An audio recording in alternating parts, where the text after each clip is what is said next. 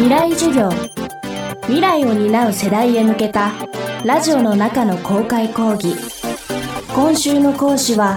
小説家エッセイスト会社員の萌え柄です。未来授業。今週はとりあえず今を生きるためのガイドというテーマでお送りします。萌え柄さんのデビュー小説。僕たちはみんな大人になれなかった。そして2作目のこれはただの夏いずれも強い意志とは真反対の常に思い悩みそれでも少しずつ前に進む人々が登場します。もし未来が自分の強い意志だけで変わるのだとしたら誰もがそうしていくはず。しかしそうはならないからこそとりあえず今を生きるために考えたいこと萌柄さんに聞きました。未来授業4時間目。テーマは自分は人が作る。まずは答えをすぐに求めないことの尊さです。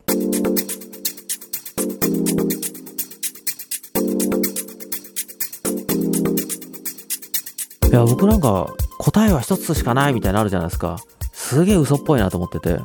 今日は正解でも明日変わるみたいなことも多いと思いますし。大体のものとかが答えを例えばまあ新書とかでも何でもいいんですけど答えが書いてあると言われているものってものすごい足が速いですよねその答えが。まあそれはインターネット見てれば分かりますよね。だからまあ答えなんてどんどん変わっていくんで常になんか人は問いを投げて問いを返すみたいななんかそういうやり取りの方が僕はリアルだと思っていて答えなんて風に吹かれて状態でそんなに次の瞬間ないですよ。僕あの総合格闘技とか好きなんですけど総合格闘技のチャンピオンいるじゃないですか。どんどん変わりますよね。永遠にこの人いないですよね。答えもそうですよ。どんどん変わりますよ。だって自分も日々ね年齢を重ねていくし周りもそうだしそれで何も変わらない普遍的な何かがあるってそんなの別に人間の感情じゃなくても数学者でもおかしいって思うんじゃないですか。新しいだって環境と新しい状況だったら公式が変わりますよね。小説とはっていう答えがもう全員違うのと一緒ですよ。それになんかすごい正しい答えを言う人って多分小説家じゃないと思う小説も読まないと思う。うん。ある場面においては正しいとされる答えも時代や状況によって変わるもの。だとしたら自分という不確かな存在を理解するためには他の人との関わりが重要になる。萌柄さんはそんな風に言います。まあこれはもう本当僕は持論でしかないんですけどまあ僕がいろいろと分岐点を迎えてものを書くっていう分岐点だったりとかそのテレビの仕事に入るっていう分岐点って自分で決めてないんですよその誰かにやれって言われるんですよそれでやるかやらないかっていう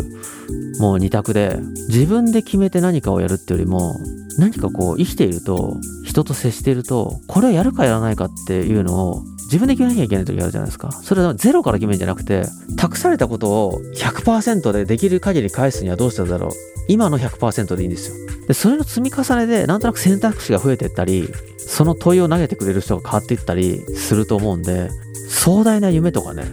目標とかいらなくて、自分に問いを投げてくれた人に対して、いいんですよ、誰も。例えば親でもいいし、まあ友達でもいいですよ。この映画なんだっけみたいな感じで全力で調べてあげるとか、何でもいいんですけど、そうするとね、だんだんだんだんね、それが信頼されたりとかしてね、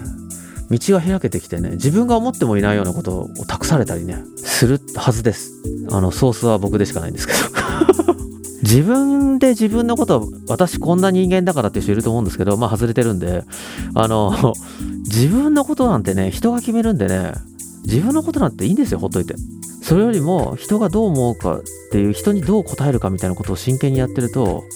だんだん人から言われてきますからお前はこういう人間だってこういう人間だって言われてましたよって言えばいい話で自分はどういう人間ですかって面接とかで言われると思うんですけど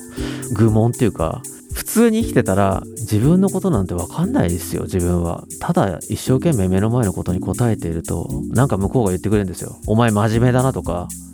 お前はこれ向いてるよとか、いや、これは向いてない。だからお前こっちに行った方がいいとか、でもそれが一番正しくないですか自分で決めるより。うん。そんな萌え柄さんどのぐらい先を意識して今を生きているのでしょうか？いやーまあ1年先もマジで見てないんであの 特に今コロナになってみんな痛感したと思うんですよね。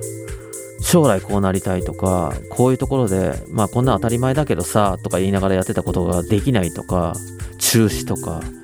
なった時にあこれ結構自分で決められないんだなって思ったと思うんですよ。それはまあいろいろ政治がどうしたとかありますよ。ただその自分で決められることっていうのはすごい少なくてでもその中で自分が今何をできるかっていう目の前のことがすごく重要な気がして今1年後のことを考えるのってまあ本当にコロナと戦っている医療の方々だったりすると思うんですよね。自分たちが今考えることって今できることだったりすると思うんですよ。でそれコロナだとすごい分かりやすいと思うんですよ。ちゃんとそういうのを予防するんだとか。でもじゃあ自分の夢とか